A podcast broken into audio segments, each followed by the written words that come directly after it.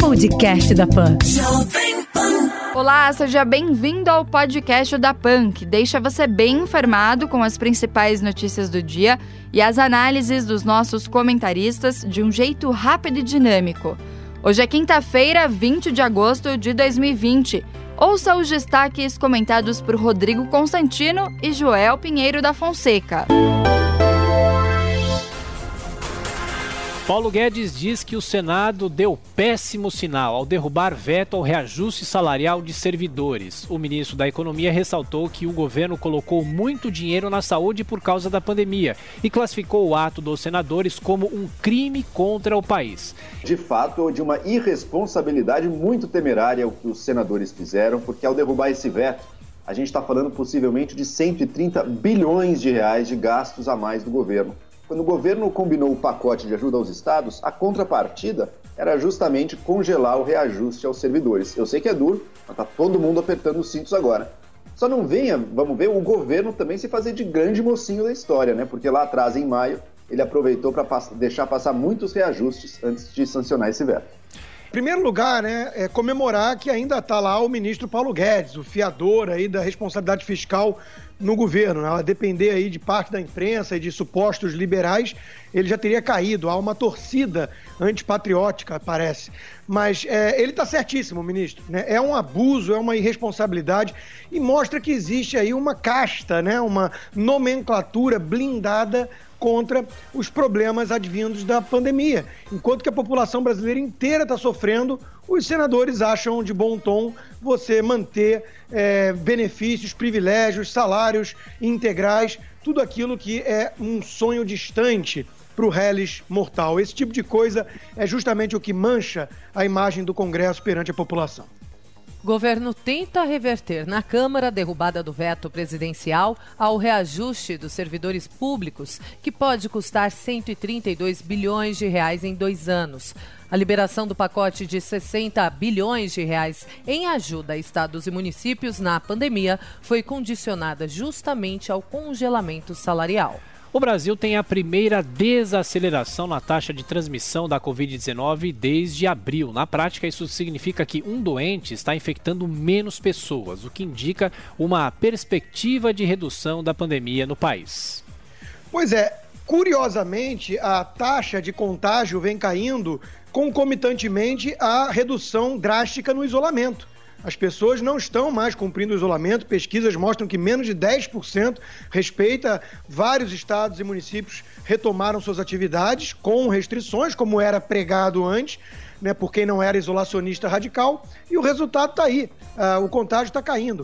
Uh, uh, os adeptos da seita da terra parada, os, os eh, eh, defensores do lockdown radical, devem muitas explicações. Uma nova pesquisa, segundo a CNN, mostra agora que num voo respeitando certos é, limites e, e isolamento ali, dentro de um voo, a taxa de contágio é baixíssima. E nós paramos o mundo por conta da histeria e da paranoia de alguns. Devem muitas explicações. Mesmo assim, Brasil chega a 110.100 mortes por Covid-19. Segundo o Ministério da Saúde, o país está com 3.456.000 mil casos confirmados e 2.615.000 mil pacientes recuperados da doença.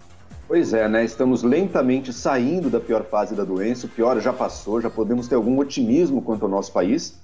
Agora, quantas dezenas de milhares de mortes totalmente desnecessárias o país não teve justamente porque não soube se fechar direito na hora que mais precisava, porque ficou um bate-cabeça sem nenhuma liderança central para coordenar esses esforços aqui. A gente olha para países mais bem-sucedidos, como uma Alemanha, uma Coreia do Sul, e ficamos sonhando: será que um dia a gente vai ser capaz daquele nível de organização? E nesse caso, salvou vidas? O governo federal pode prorrogar por mais dois meses a suspensão de contratos e a redução de salários e jornada. O Ministério da Economia aponta que quase 10 milhões de trabalhadores formais aderiram ao programa, que deve ser renovado por meio de um decreto presidencial.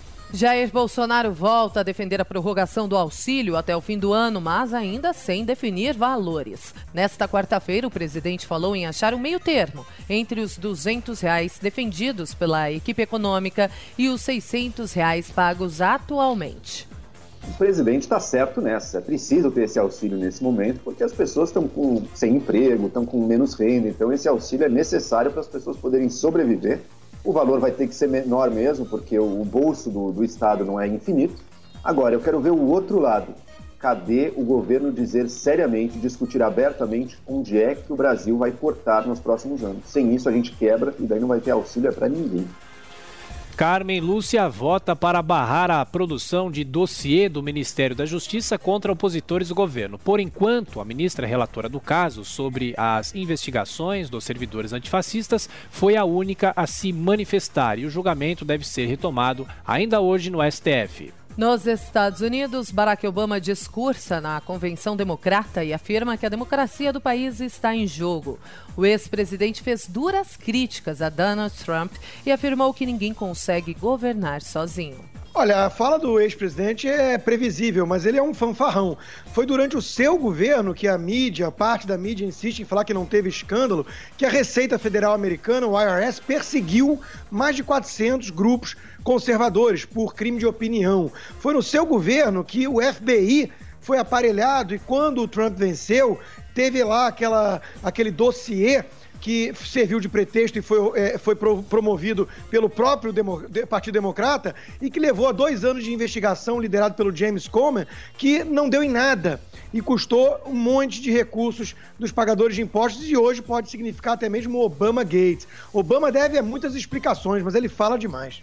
O Brasileirão tem novo líder, é o Internacional de Porto Alegre, que venceu o Atlético Goianiense por 3 a 0. O Atlético Mineiro levou 2 a 1 do Botafogo, mesmo placar da vitória do Bragantino sobre o Fluminense.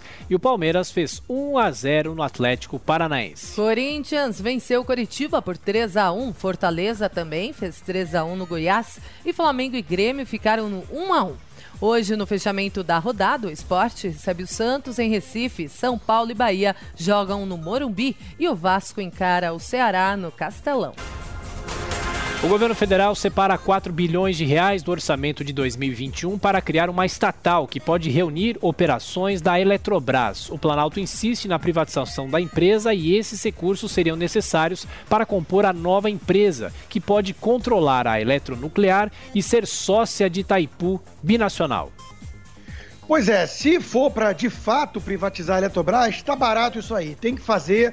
Nós temos problemas ali com Angra, é, a usina nuclear, nós temos problemas ali com Itaipu, que tem acordo com o Paraguai. Isso aí é difícil realmente de transferir para iniciativa privada. Então cria-se essa nova empresa, transfere esses ativos e vende o resto todo. Não faz nenhum sentido o Estado ser dono de empresa de eletricidade que pode perfeitamente ser operada pela iniciativa privada. Privatize já. Pois é, vamos torcer para a privatização andar, progredir nesse caso e a Eletrobras de fato ser privatizada aí. Se não acontecer isso, vai ter criado uma nova estatal, separado recursos para ela, criou uma estatal também no fim de 2019, vamos lembrar. Por enquanto, o saldo do governo nas privatizações é tem mais empresa estatal do que quando esse governo, que só fala em privatizações, começou. Congresso derruba veto ao uso obrigatório de máscaras em escolas e no comércio. Em resposta, na noite desta quarta-feira, Jair Bolsonaro disse a apoiadores que a eficácia da máscara é quase nenhuma. Olha, o presidente Bolsonaro não é nenhum especialista para dizer isso, né? Há controvérsias e vamos lembrar que a própria OMS, que já foi outrora referência de diretrizes da ciência, ciência, ciência, também não recomendava o uso de máscara no início, depois mudou de opinião. O que eu sei é o seguinte: alguns estudos são promissores em relação à máscara ter eficácia. Por outro lado, tem um aspecto de liberdade individual. Acho que muita gente está de saco cheio do Estado interferir dessa forma e obrigar todo mundo a usar máscara. E nós vemos aí um grau de reação até histérica. Gente dentro do mar é, flagrado com máscara, ou então em academia isolado, correndo de máscara, o que pode ser até perigoso. Essa noite, por acaso, coincidência, eu sonhei que estava sem máscara na academia, porque eu acho que ninguém aguenta mais tanta imposição do Estado. É um pouquinho chato usar máscara, né, gente? Mas se no meio de uma pandemia a pessoa não consegue, ela acha um sacrifício intolerável usar uma simples máscara de pano para salvar vidas de outras pessoas, quer dizer que a gente está num nível de egoísmo, de quase psicopático, assim. O presidente falar isso é de uma irresponsabilidade, mas também não surpreende, né? Porque é o, é o, é o discurso que o presidente usa. Qualquer medida minimamente altruísta que pode nos ajudar a vencer essa pandemia, como felizmente os números têm baixado, ele vai lá e se coloca contra por motivo nenhum, apenas para apelar para o populismo mais raso, de mais curto prazo aqui no Brasil. Joel, é só reforçando o ponto, tem a ver com uma questão de liberdade individual, não aceitar essas imposições do Estado sem a devida comprovação científica. Eu lembrei do papel da OMS que mudou e quem se diz liberal precisa defender isso, não pode ser a favor disso. E outra coisa, solidariedade, altruísmo imposto pelo Estado sob a mira de uma arma é algo um tanto contraditório. Rodrigo, o Estado exige por lei que a gente use roupas. Se ele não pode, durante uma pandemia, exigir uma máscara, quer dizer, para salvar vidas, que é muito mais importante, pode fazer o quê? O governo do Distrito Federal decide mudar a metodologia de divulgação sobre os dados sobre a Covid-19. O secretário de Saúde, Francisco Araújo, diz que vai apresentar apenas óbitos ocorridos em um período de 24 horas, ignorando os que não foram confirmados no mesmo dia. Quatro em cada dez empresas brasileiras avaliam que só voltarão às atividades normais no ano que vem. Esse é um dos resultados de sondagem feita pelo IBRE-FGV, que indicou ainda que 10% sequer sabem quando conseguirão retomar o nível pré-pandemia. Na América Latina, a Argentina tem novo recorde diário de mortes por Covid-19, com 283 óbitos em 24 horas. Já a Colômbia atingiu 500 mil casos de coronavírus, com 13 mil registros feitos apenas nesta quarta-feira. PGR defende ao STJ a condenação de desembargadora pelo crime de calúnia por declarações sobre a morte da vereadora Marielle Franco. A magistrada Marília de Castro Neves afirmou que a parlamentar foi eleita por uma facção criminosa e morreu por causa do engajamento político. Ministério Público do Espírito Santo pede que a ativista Sara Giromini seja condenada por ter divulgado dados da criança estuprada por tio e que foi submetida a aborto. A ação cobra uma indenização de 1 milhão e 300 mil reais que pode ser revertida ao Fundo de Direitos da Criança e do Adolescente do município de São Mateus ter divulgado os dados dessa criança foi uma ação criminosa. As pessoas que se organizaram para protestar, para xingar de assassinos médicos, para aumentar ainda mais o sofrimento psicológico pelo qual essa criança passa, a família dela passa, todos deveriam estar condenados, especialmente os organizadores, como essa Sara Giromini, a dois criminosos nessa história aí.